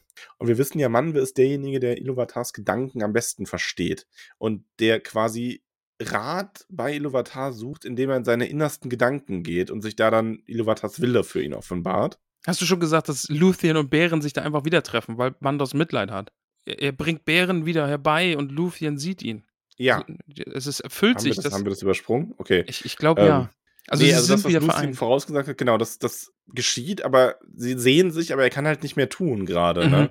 So, und Also braucht's ähm, Ma- also braucht's Manwe, ne? genau, dann brauchst Manwe und der offenbart Iluvatars Willen in sich selbst und stellt Lucien vor die Wahl, sie soll entweder ähm, für ihre Taten und ihren Schmerz freigegeben werden von Mandos und nach Valimar gehen und dort leben und alles Leid ihres Lebens vergessen Mhm. doch dahin kann halt Bären nicht kommen, denn es ist den Valar nicht erlaubt, ihm den Tod zu verweigern, dieses Geschenk Iluvatars an ihn. Ja. Aber sie habe auch die zweite Wahl. Sie könne mit Bären zusammen zurück nach Mittelerde kehren in ein Leben, ein ungewisses Leben zwar, aber ein Leben, in dem es keine Gewissheit auf Glück gibt und sie wären dann beide sterblich und werden beide einen Tod erleiden müssen, einen zweiten und äh, würden dann die Welt für immer verlassen. Ja. Also, und sie entscheidet sich dann natürlich dafür, ach ja, nee, Bären, ich habe keinen Bock auf den zweiten Tod, ich gehe. Äh, Chowi Wowi. Und dann ist die Geschichte vorbei. Und dann ist die Bären so, Geschichte oh, vorbei und Bären steht da so, ja, doof. Nein, tut sie natürlich nicht. Sie entscheidet sich natürlich für ihren Bären. Ja. Natürlich. Dies zweite Schicksal wählte sie, das Segensreich verlassend und auf alle Rechte der Verwandtschaft mit jenen, die dort wohnen, verzichten. Und so sollte die Geschichte von Bären und Luthien, welches Lied auch noch auf sie warten mochte, vereint bleiben und ihre Pfade zusammen aus den Grenzen der Welt hinausführen. Das ist so schön. Und dann Ja. wird quasi noch gesagt, ja gut, dass sie das so gemacht haben, weil die jetzt quasi der Beginn eines Geschlechts sind, das vielleicht noch die ein oder andere Rolle in der Geschichte von Mittelerde spielen wird. Die eine oder andere Rolle. Ja. Ja. Die haben da so einen so so so so Pfad begründet, sagen wir mal. Ähm, und da kommt noch was, habe ich das Gefühl. Ja. Und ach, ich lese den Schlusssatz einfach auch nochmal vor. Oder? Ja, mach ruhig. Hau rein. Doch in ihrer Wahl wurden die zwei Geschlechter vereint und sie ist die Vorläuferin vieler, in denen die Elder noch immer, obwohl alles in der Welt nun anders ist, ein Abbild Luthiens der Geliebten sehen, die sie verloren. So ist es. Hättest du Ach, mit dem ja. Happy End gerechnet? Mm, Nee. Weißt du eigentlich, woher der Ausdruck kommt? Nee. Das ist die, also das kommt tatsächlich von dieser Geschichte auf der Erde, weil das ist eine Geschichte, die erste aus dieser alten Zeit, die gut ausging, die ein glückliches Ende nahm. Und das hat Baumbart immer so den ersten Menschen erzählt. Mhm. Und er hat die ganzen Geschichten endeten halt immer traurig und dann war immer, oh nein, jetzt ist Baumbart traurig am Ende. Und bei der Geschichte war er halt glücklich und da war er dann Happy End. Und deswegen nennt man das Happy End. Ich habe kurz, drei Sekunden habe ich gedacht, du gibst mir wirklich eine Erklärung, woher Happy, Happy End kommt. Aber ja, nicht, not bad. War, war nicht schlecht, Max. War gut, war gut. Er ist halt ein Happy End. Oh, ich habe Gänsehaut, ne? Wegen dieser, wegen dieser Liebe von den beiden. Es ist echt schlimm. Ähm, Ich liebe Luthien und Bären. ja, ist großartig. Ist wirklich, wirklich, wirklich gut. Ja. Unfassbar gute Geschichte. ja, wie viele Hobbitfüße geben wir dem denn? Max, ich gebe dem Kapitel 11 von 10 Hobbitfüßen minus ein Hobbitfuß, weil Huan stirbt. Sorry, aber muss sein. Auwe. Aber plus ein Hobbitfuß fürs Happy End. Plus ein Hobbitfuß für. Ja, okay. Lasse ich mich drauf ein. Also es ist ein eindeutiges alle 11 von 11 10 von Kapitel. 10. Ja, Elf mit Sternchen. 11 mit Sternchen, also ist mit das Beste, was wir bisher gelesen haben. Ich habe immer noch so die Pelennor-Felder als Maßstab, aber wenn ich jetzt Bären und Luthien lese, das ist eine abgeschlossene Geschichte nochmal für sich. Das ist natürlich unfair anderen Kapiteln gegenüber, wie du schon sagtest. Aber das steht einfach nochmal so krass über den Dingen. Und ich möchte, ähm, also wir gehen, konzentrieren uns zwar hauptsächlich auf Buch, aber stell dir mal vor, wie schön diese Geschichte als Film wäre. Mhm. Mit den Herrn der Ringe, so den, quasi so wie die Herr der Ringe-Filme gemacht wurden, von der Art her. Also von der, von der ähm, Wertigkeit her. Das Ja. war das, was ich gesucht habe. Und dann diese Geschichte, die könnte man, glaube ich, auch unglaublich schön erzählen, oder? Ah, ich weiß, oh, das ist ein Minenfeld, glaube ich. Meinst du, dann wird man sich leicht, äh, wird man sich leicht wehtun? Ja, ach, allein, guck mal, also wenn du Fehlergrund und Sauron hast, die miteinander gegeneinander singen, wie willst du das darstellen, ohne dass es Ja, lächerlich gut. wird? Ja? Also solche Sachen dann irgendwie. Und, ja. Ja, gut, das ist schwierig. Einigen wir uns einfach darauf, dass es als Buch schon das Beste ist, was es sein kann. Und guck mal, du bist dann ja irgendwie, du hast, sagen wir mal, eine Serie mit acht Folgen und dann hast du den Anfang und in der Mitte hast du halt einfach so vier Folgen, wo Bären und Luthien nur im Wald sind und knattern. Wow. Bleiben wir dabei, es ist als Buch, es ist schon wirklich das Beste. Also, ja, Schauen wir ins Internet. Lass uns doch mal ins Internet schauen. Hast du denn ein paar Fragen? Ich habe ein paar Fragen aus dem Internet, ja. Durchaus. Her damit. Jetzt muss ich gerade mal schauen, hatten wir eigentlich einen äh, Fragen-Sticker dazu? Das ist so ein bisschen äh, Nee, ich, verschwommen. weiß ich gar nicht mehr. Ich glaube, wir hatten einen Einstiegsfragen-Sticker zum ganzen Kapitel. Den hattest du, glaube ich, gemacht. Ja, da waren aber tatsächlich mehr die ersten Sachen drin. Ähm, ich habe dann auch bei dem zweiten Kapitel habe ich auf jeden Fall auch einen gemacht, extra fürs zweite Kapitel. Okay. Aber ähm, wir haben ja auch die Discord-Fragen und die gehen wir jetzt zuerst einmal an. Ja. Und ich schaue derweil nebenher schnell, ob es auch zu Luthien und Bären noch was gibt auf Instagram. Also, Rigo und Brombeerdorn. Kann Gwei hier einer der Adler sein, der mit Zoronda zusammen Bären und Luthien rettet? Haben wir schon festgestellt. stehen die Namen der Vasallen ja nicht, aber ich habe es irgendwo mal aufgeschnappt. Ja. Ja. Also tatsächlich ähm, wird auch geschrieben hier, ähm, aufgeschnappt, dass wohl in einer früheren Version der Name Gwei hier, hier schon von Tolkien genannt wurde. Ja, und das ist auch tatsächlich so. Da gab es so ein bisschen hin und her. Ähm, und das hat es in die Silmar Silmarillion-Version dann nicht geschafft, aber es war dann klar, wurde hinterher nochmal klargestellt, ja, das ist der Gwei hier quasi. Ähm, der gute Otzenpunk äußert sich dazu auch nochmal, von wegen, sind die Adler denn unsterblich wie die Elben? Ähm, und wo ist dann Thorondor geblieben? Und da kann ich vorwegnehmen, Thorondor weiß man nicht genau. Also der wird wahrscheinlich irgendwann nach Valinor geflogen sein im ersten Zeitalter. Also Ja. der wird irgendwann einfach nicht mehr erwähnt und Gwei hier nimmt dann so mehr oder weniger seinen Posten ein. Ja. Bingo Kleinbau Pfefferkraut fragt, ist Ramon Gamgee präsent, von welchen Figuren, die wir später kennenlernen, Bären und Lucien Vorfahr sind? Ja, Aragorn, oder? Und Ja. all, all den anderen Leuten, die Ja, dazugehören. Arwen und Elrond und so weiter. Ja. Genau, aber das, das dachte ich mir schon, dass du das auf dem Schirm hast. Nee, also das habe ich schon auf dem Schirm. Jara Unterberg, weil Ramon ja immer ein bisschen Respekt vor dem Ende hatte. Wie sieht das denn jetzt im Nachhinein? Ist es so traurig und dramatisch? Huans Tod ist traurig und dramatisch. Oh ja, sehr. Ähm, aber sonst finde ich schön. Ist ein Happy End, wie wir erfahren haben, gerade von Max. Wissen wir jetzt auch, woher der Begriff kommt und so. Ähm, Ich finde es auch nicht traurig, dass die jetzt quasi beide ein sterbliches Leben miteinander noch führen können, so als, als, äh, als letzter Gang. Also damit kann ich auch mega gut leben. Ist jetzt nichts für mich, was irgendwie dann traurig endet. Vor allen Dingen, die kommen dann ja auch wieder kurz zu Mandos. Da können sie dann ja auch nochmal versuchen, ob sie den nochmal überredet kriegen. Ansonsten mhm. Ist dann da ja quasi das Schicksal der Menschen für beide dann, oder? Ja.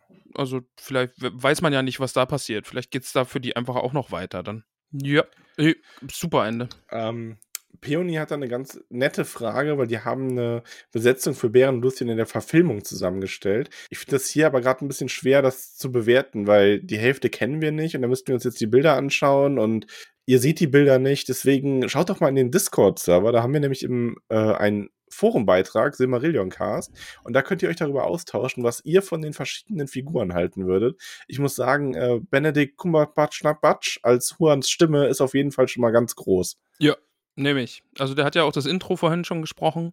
Ähm, ja. Dann war das vielleicht gar nicht Smaug, sondern Huan. Das kann auch sein, ja. Aber ja, Ruhe nach einer durchzechten Nacht. Oh, ich rieche Hobbits. ja, geht klar. Also Svenedic Cumbersnatch äh, geht immer. Ja.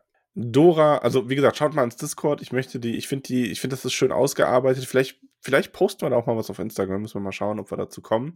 Ja. Aber auf jeden Fall Discord ist los. Discord. Die gute Dora. Ach, Dora. Hallo, Dora. Ganz großes, ganz großes Herz an Dora. Oh, wir sehen Dora bald. Ähm, ja, Tolkien-Tage, ne? Ja. Da könnt ihr das nämlich alle sehen und anfassen. Oh ja, bitte kommt auf die Tolkien-Tage. Wir machen auch kommt auf die Tolkien Programm ja. und wir machen, äh, weiß ich nicht, äh, die Bauchklammer haben wir auch versprochen. Ja. Ähm, Dora schreibt die Vorstellung, dass Lucien Sauron, ich glaube, sie meint Morgos, zu Willen tanzen kann, ist schon Hammer, gell? Lucien ist einfach großartig, Herz in Augen. Mit welchem Tanz könnte Lucien euch betören? Mm, ein Tango gar, Infernale. Gar keinen. Mich kann nur Moiras Tanzeskunst betören. Oh. Wobei das Betören ist ein bisschen schwierig, weil ich dann vor Lachen am Boden läge. du weißt schon, dass deine Frau die Folgen jetzt auch hört, ne? Ja. ja. ja. Max, irgendwann, ne? Irgendwann, also kurz Kontext, die gute Moira macht ja jetzt die Technik für uns, was die Folgen angeht. Und irgendwann ist sie so firm mit dem ganzen Schnitt und so. Und dann kann ich dir, oder kann ich jetzt sagen, liebe Moira, leg mal über Max Gerede ein Furzgeräusch und dann macht die das einfach. Weißt?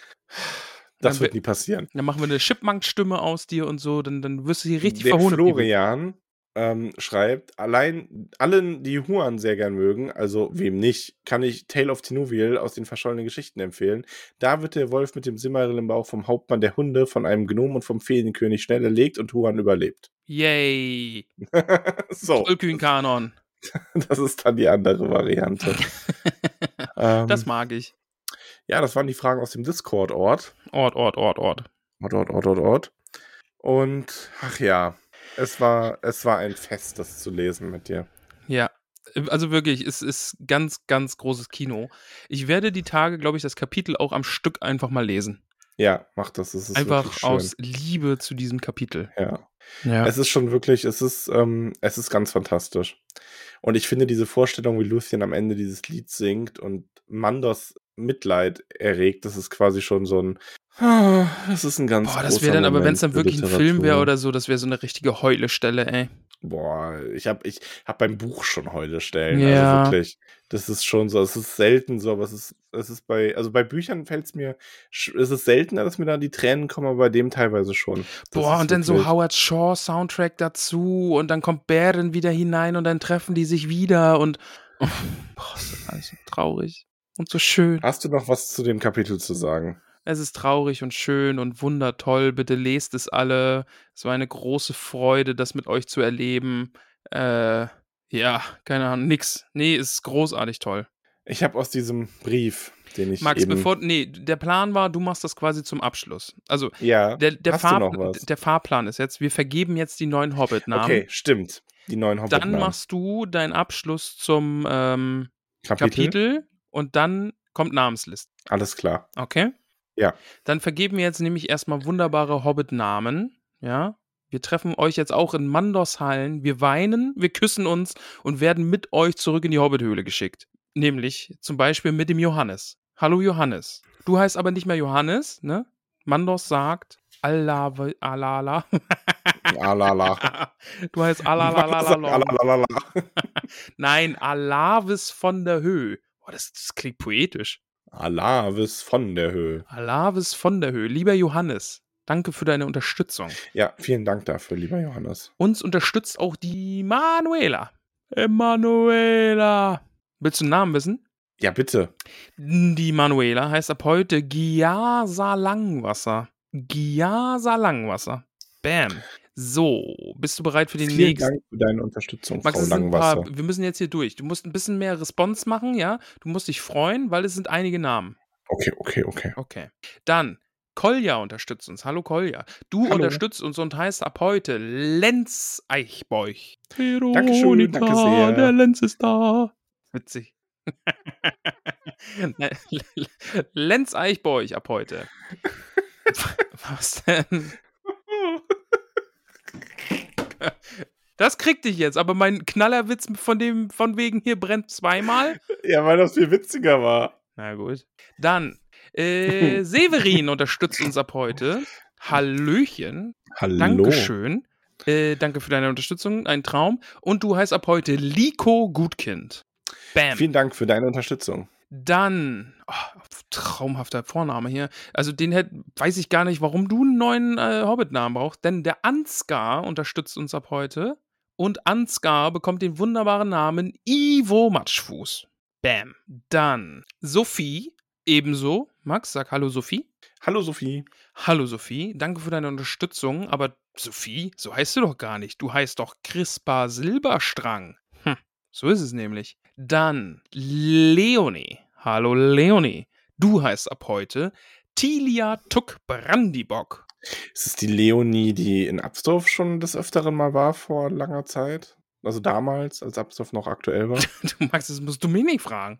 Ich weiß nicht, ich denke, dass du das weißt. Falls, also auf jeden Fall so oder so, egal welche Leonie du bist, du bist willkommen. ich, ich, ich kann, Max, diese Namensliste, das sind, ich, ich, da fällt mir die Zuordnung zu Leuten, die vielleicht auch schon im Discord sind, immer ganz schwer. Und dann ist immer so dieser Moment, wenn die sich dann im Discord umbenannt haben und ich sehe, ach, die, Mhm. weißt, dann, dann, dann check ich's immer. Vielleicht Dann check ich's dann check auch ich's. bei Michael, wenn der sich dann im Discord umbenennt in Albo Langfuß.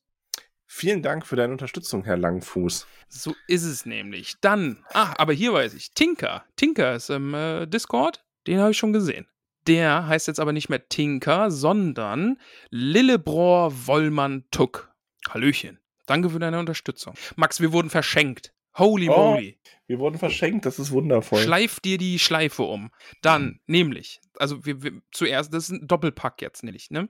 Mhm. Denn die Kirsa bekommt einen Namen und zwar Olea Rumpel.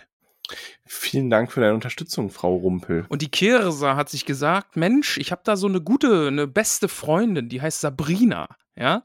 Und die hat da so einen Mhm. 30. Geburtstag und dann hat sie sich gedacht, Mensch, schenke ich dir doch mal einen Hobbit-Namen. Oh, das ist aber ein schönes Geschenk. Und wenn wir, wenn wir schon keine Schwestern vom Blute her sind, dann sind wir zumindest jetzt Schwestern vom Hobbiten. Hob, Hobbit, vom, vom Hobbiten. vom Hobbit. Schwestern im Bauche. genau, ihr seid nicht Schwestern im Blute, sondern Schwestern im Bauche. Denn die Kirsa hat der Sabrina zum Geburtstag einen Namen geschenkt, nämlich Linda Rumpel. Das sind jetzt Olea und Linda Rumpel. Schwester- Vielen, vielen Dank für die fantastische Unterstützung und ich hoffe, das Geschenk kommt gut an, liebe Schwestern im Bauche. Schwestern im Bauche, finde ich vortrefflich. Alexandra ebenso. Unsere Schwester im Bauche ab heute Betula Gutkind aus Michelbinge. Herzlich willkommen und vielen Dank. Bam. Dann die Julia, ebenso Unterstützerin ab heute. Also, nee, nicht ab heute, aber Hobbit, Hobbit, also äh, Aronia vom Fluss. ist ab jetzt dein Name. Ich habe den Satz nicht mehr Herzlich, richtig herzlich willkommen in der Hobbithöhle. So, und jetzt ist die Frage, der Georg, der Georg muss sich bitte melden, weil dem kommt der Name so bekannt vor. Vielleicht hat er uns schon mal unterstützt, aber er bekommt jetzt sicherheitshalber einfach einen Hobbit-Namen und sagt mir, dann, oh, ihr habt doch schon einen Hobbit-Namen. vielleicht, also Aber vielleicht. wir haben aber, wir haben aber jemanden, der gesagt hat, er hat uns wieder unterstützt. ja, Ja, glaubst du, das mal, ist der Georg? äh, ich kann dir auf jeden Fall, Moment, äh, das Weil ist, der Name kam mir nämlich schrecklich bekannt vor. also im Discord heißt er Schorsch. Ja, dann ist das der Georg. Dann kriegt er Ja. nämlich gar keinen Hobbit-Namen. Dann kriegt er keinen Hobbit-Namen, Aber aber, ich- er hat ja schon einen. Ah, ich weiß aber nicht mehr, wie der war. Ich hab. Ah, meine Listenführung ist so schlecht. Ah, Georg. Der hatte mir nämlich mich mal angeschrieben ähm, und äh, sich gesagt, dass er sich auf manche Dinge freut und äh, hat mir mitgeteilt, dass die Mitgliedschaft wieder verlängert sei. Ja, lieber Georg, bitte teil mir deinen Hobbit-Namen mit, damit ich dich hier wieder richtig auf die Liste setzen kann. Dann hat mich nämlich mein Kopf nämlich nicht getäuscht. Das ist nämlich, äh, den kenne ich nämlich. Also, Also Namen oder äh, also dein Kopf hat quasi gesagt, Mensch, den kennst du doch. genau, also den Georg, den kenne ich. Da, da hat mir, hat mir so mein Kopf gesagt. Manchmal ist mein Kopf schlau. Dein Kopf ist ja oft schlau. Manchmal. Max, dann bin ich durch mit der Liste. Und ich würde sagen, du machst jetzt hier so einen ganz äh, knisterigen, romantischen Abschied. Ja, es wird eher traurig. Ja, toll. Also ich, Kein Happy End. ich möchte einfach nochmal verdeutlichen, wie viel diese Geschichte auch Tolkien selbst bedeutet hat. Und ich hoffe, ihr nehmt es mir nicht übel, wenn es dadurch jetzt auf einer gewissen traurigen Note endet. Ja.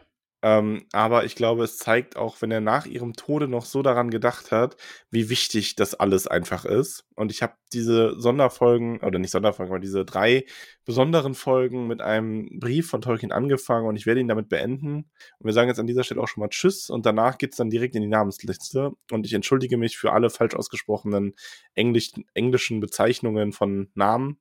Aber äh, ja, den Rest werde ich versuchen, anständig zu lesen. Also derselbe Brief von 1972, ein Jahr nach ähm, Ediths Tod an seinen Sohn. Lieber Ramon, es war mir eine Freude. Und ich sag schon mal, weil du wirst ja die Namensliste heute übernehmen. So ist Bis es. dann, liebe Hobbits, macht's gut. Küsschen. So, also Zitat. Endlich habe ich mich um Mamis Grab gekümmert. Die Inschrift, die mir gefallen würde, ist Edith Mary Tolkien, 1889 bis 1971. Lucien. Kurz und karg, bis auf Lucien, das für mich mehr sagt als viele Worte, denn sie war meine Lucien und wusste es. Sag mir ohne Rücksicht, was du von diesem Zusatz hältst. Ich habe dies unter dem Druck von starker Bewegung und Bedauern angefangen und jedenfalls leide ich von Zeit zu Zeit zunehmend unter einem überwältigenden Gefühl von Trauer. Ich brauche Rat und ich hoffe doch, keines von meinen Kindern wird den Gebrauch dieses Namens als eine sentimentale Schrulle empfinden. Jedenfalls ist es etwas anderes als die Nennung von Kosenamen Todesanzeigen. Ich habe Edith nie mit Lucien angeredet, aber sie war die Quelle der Geschichte, aus der dann mit der Zeit das wichtigste Stück des Silmarillion wurde. Es entstand zuerst auf einer kleinen Waldlichtung voller Schierling bei Roos in Yorkshire, wo ich für kurze Zeit 1917 einen Außenposten der Humber-Garnison befehligte und sie eine Zeit lang bei mir wohnen konnte. Damals war ihr Haar rabenschwarz, ihre Haut rein, ihre Augen heller, als du sie gesehen hast, und singen konnte sie und tanzen. Aber die Geschichte ist schiefgegangen und nun bin ich allein übrig und ich kann den unerbittlichen Mannlust nicht erweichen. Tja, liebe Hobbitze, jetzt sitzen wir hier allein. Jetzt hat Max uns alle traurig gemacht mit diesem Ausschnitt aus Tolkiens Brief. Äh, Alle sind traurig, alle weinen und ich habe jetzt die üble Aufgabe, hier allein mit euch noch den, den Abschluss dieser Folge zu bestreiten. Ähm, habe ich quasi auch ein schlechtes Gewissen, dass ich mich da jetzt irgendwie so rauswieseln werde. Ihr habt es natürlich geahnt. Ähm, aber nee, da müssen wir jetzt alle gemeinsam durch. Es ist auch kein Rauswieseln, es ist heute ein Lehrauftrag, möchte ich meinen. Denn es gibt eine Namensliste, ja. Die würde mal einfach stumpf vorgelesen und jetzt habe ich mir gedacht, ach, Namen, wenn man die jetzt einfach nur vorliest, dann weiß man ja gar nicht, was steht denn dahinter? Drum werde ich jetzt ein bisschen Allgemeinbildung für euch betreiben und habe mir hier einen Artikel, einen Wikipedia-Artikel rausgenommen und erzähle euch jetzt, was ein Name ist. Ja, also jetzt werdet ihr alle seufzen, oh, der wieselt sich da wieder raus und will die Namensliste nicht vorlesen. Aber, liebe Hobbitze, Max hört die Folgen eh nicht. Liebe Nicole, wenn du das hier hörst, auch du behaltest einfach für dich. Ähm, und wir alle gemeinsam tun jetzt so, als hätte ich diese Namensliste unfassbar wunderschön vorgelesen. Lass uns das, ihr, also nein, nicht ihr, du, du da draußen, lieber Hobbit, du, du und ich, ja, wir beide haben jetzt ein Geheimnis. Ja, wir haben ein Geheimnis vor Max. Sowas verbindet. Äh, so eine Art Eid. Und was kann da schon schiefgehen? Wir beide haben ein Geheimnis. Wir werden immer sagen, ja, Ramon hat die Namensliste wunderbar vorgetragen. Er hat sie gesungen. Nee, nicht, nicht, nee, nicht gesungen. Dann kommt er vielleicht drauf, die Idee, da doch reinzuhören. Er hat sie einfach sehr solide vorgelesen, hat sich um die zwölfmal versprochen. Das ist, glaube ich, so ein guter Schnitt. War, war ähm, war dann eine gute Namensliste von mir vorgetragen. Ähm, hat sie ungefähr zwölfmal verlesen, versprochen. Aber ansonsten grundsolide Nummer. Ist jetzt nichts, was man nochmal hören müsste oder so. Also damit Max nicht auf die Idee kommt, da äh, nochmal äh, reinzuhören. Von daher, liebe Hobbits, wir, nein, du, lieber Hobbit, wir beide haben jetzt ein Geheimnis. Und damit du nicht ganz leer ausgehst, würde ich dir jetzt einfach ein bisschen Allgemeinbildung zutragen, denn ein Name ist nach einer aktuellen wissenschaftlichen Definition ein verbaler Zugriffsindex auf eine Informationsmenge über ein Individuum. Potsblitz 1000. Namen sind somit einer Person, einem Gegenstand, einer organisatorischen Einheit, zum Beispiel einem Betrieb oder einem Begriff zugeordnet, Info äh, zugeordnete Informationen, die der Identifizierung und Individualisierung dienen sollen. Das ist ja, also, ne? Hobbits sind individuell. Du bist ein individueller Hobbit und durch den Namen bist du individualisiert. Wunderschön. Mit der wissenschaftlichen Erforschung von Namen beschäftigt sich die Onomastik. Sie unterteilt sich in die Namenskunde, die Geschichte, Gebrauch und Etymologie der Name, äh, Namen klärt und ach nee, die Namenkunde, die Geschichte, Gebrauch und Etymologie der Namen klärt und die theoretische Namensforschung, die sich mit der Natur von Namen an sich beschäftigt. Die Namenstheorie beschäftigt sich demnach mit der Hauptbedeutung der Denotation der Namen, während sich die Namenskunde, die Namenkunde ohne es, über Denotation hinaus mit der Konnotation der Namen beschäftigt. Siehe auch Artikel theoretische Namensforschung und Begriff. Also so viel zum Thema Begriff, äh, zum Name einfach, also zum Begriff Name. Ich habe hier noch kurz äh, Einführung unter dem Punkt Einführung. Die moderne Logik bzw. theoretische Namensforschung sieht Namen, Nomen im logischen Sinne, also wesentlich enger gefasst als im grammatischen Sinne, ein Spezialfall der Bezeichnung. Man unterscheidet drei grundlegende Typen der Nomina. Bezeichnet ein Name einen Allgemeinbegriff als eine definierte Klasse von Objekten, so nennt man ihn Appellativum oder Gattungsname.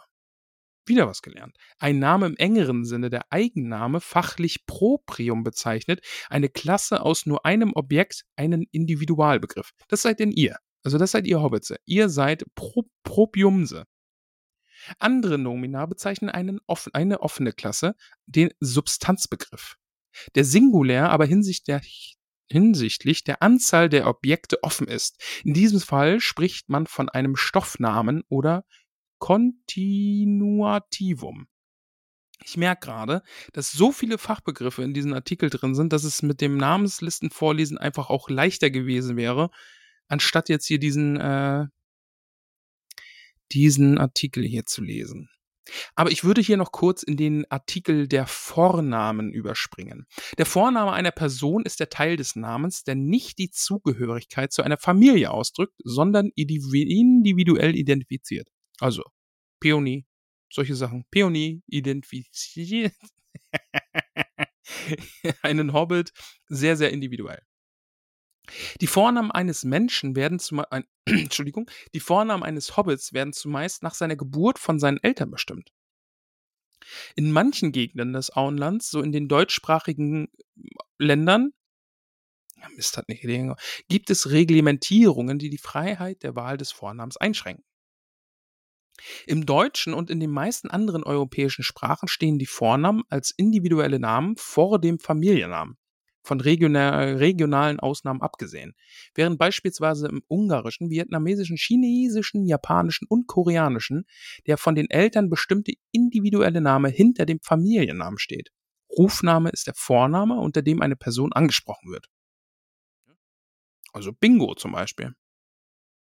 Im angloamerikanischen Sprachraum wird Zwischenname sind Zwischennamen gebräuchlich, die im Mittelnamen, Middle Names, genannt und meistens mit dem Anfangsbuchstaben abgekürzt werden. Im Ostfriesischen gibt es gleichfalls Zwischennamen. Im Russischen steht der Patronym oder auch Vatersname zwischen dem Vor- und dem Familiennamen. Wieder was gelernt. Wieder was gelernt. Ähm, da noch kurz zu, ich würde hier diesen Abschnitt noch kurz mit dazu nehmen. In vielen Personennamensystemen dient der Vorname Inhaber in der Familie zur Unterscheidung der Familienmitglieder. Also auch Unterscheidung im Hobbitdorf. Ne? Ähm, Im Unterschied zum Familiennamen, der die Zugehörigkeit zu einer Familie ausdrückt. Das ist ja klar soweit. Ne? Die Namensgebung im deutschen Sprachraum ist von Germ ist von germanischen, lateinischen und christlich-religiösen Traditionen bestimmt. So wurden lange bevorzugt die Namen christlicher Heiliger oder die Namen biblischer Personen vergeben. Ist jetzt bei Hobbits nicht so oft der Fall. Aber naja. In vielen asiatischen, afrikanischen Kulturen wird ähnlich wie in Süddeutschland oder Ungarn zuerst der Familienname und danach erst der individuelle, individuelle Eigenname des Familienmitglieds genannt, sodass der Ausdruck Vorname in diesen Namenssystemen nicht eigentlich zutrifft. Das ist zum Beispiel der, der, der Obermeier Schorsch. Ne? Der Obermeier Schorsch. Ein Beispiel. In einigen Ländern wird zusammen mit Vornamen und Familiennamen eines, ein Vatersname benutzt, zum Beispiel im Russischen, wo der Vatersname zwischen den beiden Elementen steht. Der Vatersname ist vom Vornamen des Vaters abgeleitet. Als Rufname dient im Russischen oft die Kombination von Vorname und Vatersname, zum Beispiel Ivan Vasilevich. Aus vielen, Namen, aus vielen Vornamen haben sich im Laufe der Zeit Familiennamen entwickelt. Andererseits sich man, leiten sich manche Vornamen von gebräuchlichen Familiennamen, Familiennamen ab. Die wissenschaftliche Disziplin der Namensforschung beschäftigt sich, sich mit der Bedeutung, Herkunft und Verbreitung von Namen. Das haben wir ja schon gelernt, das wissen wir schon. Die Wahl des Vornamens hängt von der Muttersprache und vom Geschlecht des Kindes ab. Es gibt jedoch die Anzahl weiterer Einflussfaktoren, zum Beispiel familiäre, nationale oder regionale Traditionen, Gebräuche oder zeitbedingte Vorlieben. Oft wird von den Namensgebern ein Name mit möglichst passender Bedeutung oder Anmutung gewählt, der die Eigenschaft des Kindes, die Wünsche oder Erwartungen des Umfelds oder eine politische und weltanschauliche Programmatik transportiert. Das ist bei uns der Fall, wenn man zum Beispiel Bingo genannt wird. Ne? Und hier werden die Namen ja auch nicht irgendwie ausgewürfelt oder Eltern denken sich das aus, sondern hier wird vor dem Orakel nackt getanzt. Die Benennung nach den bekannten Persönlichkeiten, Idolen, Verwandten oder Vorbildern innerhalb und außerhalb des eigenen Familienkontextes ist häufig. Ne? Also kann natürlich sein, dass nächste Generation auch ihre Kinder, ihre Hobbit-Kinder Tobold nennen werden, einfach weil sie denken, Mensch, der Tobold, der war ein vortrefflicher Hobbit. Die Benennung nach, äh, das, das hatten wir schon, Entschuldigung, jetzt bin ich kurz verrückt, Faktoren wie der Wohlklang eines Namens oder seine Originalität, mit der sich die Individualität des Namensträgers unterstreichen lässt, spielen ebenfalls eine Rolle, die je nach Kultur und Epoche unterschiedlich stark einwirken. In vielen Kulturen war zunächst nur ein einziger Name üblich, allerdings gab es oft einen individuellen Beinamen zur Unterscheidung. So, ähm, ich gucke kurz auf die Uhr. Ich hätte hier noch diesen Artikel auch in Wikipedia zum Familiennamen. Ist ja jetzt auch eine wichtige Sache, die hier im Hobbitdorf ähm, auch ja, eine, eine große Bedeutung. Ich mache einfach mal weiter. Der Familienname ist ein Teil des Namens eines Menschen, eines Hobbits. Er ergänzt den Vornamen und drückt die Zugehörigkeit des Namensträgers zu einer Familie aus. Das wissen wir ja schon. In der Regel gleichbedeutend werden die Ausdrücke Nachname oder Zunahme verwendet. In der Schweiz sagt man auch Geschlechtsname von Familiengeschlecht. Also jetzt nicht Schniepi zum Beispiel, sondern ne, äh, was Adliges. Hobbitadel. Abgrenzend zum Ehenamen heißt der durch Abstammung erworbene ursprüngliche Familienname Geburtsname. Bei verheirateten Frauen früher auch Mädchenname, in der Schweiz Ledigname und drückt die Zugehörigkeit zur Elternfamilie aus. In vielen modernen Namensrechtsordnungen lassen sich Geburts- und Ehenamen in Doppelnamen, in der Schweiz heißt sowas Allianznamen, kombinieren. Künstlernamen können auch ohne verwandtschaftlichen Bezug als Familienname geführt werden. Anders als der Ausdruck Geburtsname vermuten lässt, kann sich dieser Name aber auch lange nach der Geburt noch ändern. In Deutschland ist der Geburtsname also derjenige Name, äh, als derjenige Name definiert, der in der Geburtsurkunde eines Ehegatten zum Zeitpunkt der Erklärung, üblich die Wahl eines Ehenamens, gegenüber dem Standesamt einzutragen ist. Wobei sich aus dem Personenstandsrecht ergibt, dass sich der im Geburtseintrag vermerkte Geburtsname durchaus ändern kann, namentlich durch Adoption, Einbenennung oder behördliche Namensänderung. Lediglich bei Änderungen aufgrund einer Ehe ändert sich nicht der Geburtsname, sondern ist wie ein Ehename erworben. In der Schweiz heißt dieser Geburtsname Ledigname. Das wussten wir schon. In der österreichischen Gesetzesterminologie entspricht ihm der Geschlechtsname. Der Hausname auch Hofname genannt, erfüllt in ländlichen Gebieten eine ähnliche Funktion wie der Familienname. Er wird im alltäglichen Sprachgebrauch dem Vornamen, Rufnamen vorangestellt, unter anderem in Hessen, zum Beispiel der Schmiddekarl, dabei ist Schmidde der Hausname. Auch in Süd Süddeutschland und Österreich. So eben wie der Meyerhofer Schorsch. Wird der Familienname nur im Schriftverkehr verwendet, bezeichnet man ihn auch als Schreibnamen. Historisch wurde die Frau noch im 20. Jahrhundert schriftlich mit Vor- und Nachname ihres Ehegatten angesprochen. Wow. Okay. Der Familienname eines Menschen kann sich im Laufe des Lebens ändern, etwa durch Heirat, Scheidung, Adoption oder behördliche Namensänderung. Auch gewillkürte Anpassungen sind möglich, zum Beispiel die Annahme des Namens eines neuen Ehepartners durch die vorehelichen Kinder eines der Partner, sodass die neue Familie im gesellschaftlichen und behördlichen Umgang als eine Einheit auftreten kann. Habe ich nicht verstanden, lassen wir aber einfach so stehen. Die Namensgebung ist weltweit sehr unterschiedlich geregelt und hängt von Kultur, Tradition, Gesellschaftsordnung, Herkunft äh, ab. Also etwa aus dem Adel. Nicht alle Namenssysteme in Europa und in der Welt setzen Familiennamen ein. So ist beispielsweise in der spanischsprachigen Welt der dort gebräuchliche zweigliedrige Zunahme Appellido, wörtlich Rufname, kein Familienname im eigentlichen Sinne, weil er keinen gemeinsamen Nachnamen für die Mitglieder einer Familie kennt. Stattdessen sieht dieses System für jede Person einen individuellen und unveränderlichen Abstammungsnamen, Vaters- und Muttersnamen, äh, vor, sodass die Familienmitglieder unterschiedliche Nachnamen tragen. Okay, Ähnliche Systeme herrschen auch in den Ländern, in etwa, etwa Italien und Portugal. Im vorliegenden Artikel sind die unterschiedlichen regionalen Namenssysteme auch da, dann abgehandelt, wenn es sich streng genommen nicht um Familiennamen handelt. Okay, das interessiert mich jetzt aber doch mehr als gedacht. Wie ist denn das zum Beispiel in, Sp warte mal, äh, in Spanien? Wie auch in den meisten Ländern Hispanoamerikas setzt sich der Nachname einer Person stets aus zwei Einzelnamen zusammen. Traditionell erhalten Kinder an erster Stelle den ersten Nachnamen ihres Vaters, Vatersnamen, und als zweites Na den ersten Nachnamen der Mutter.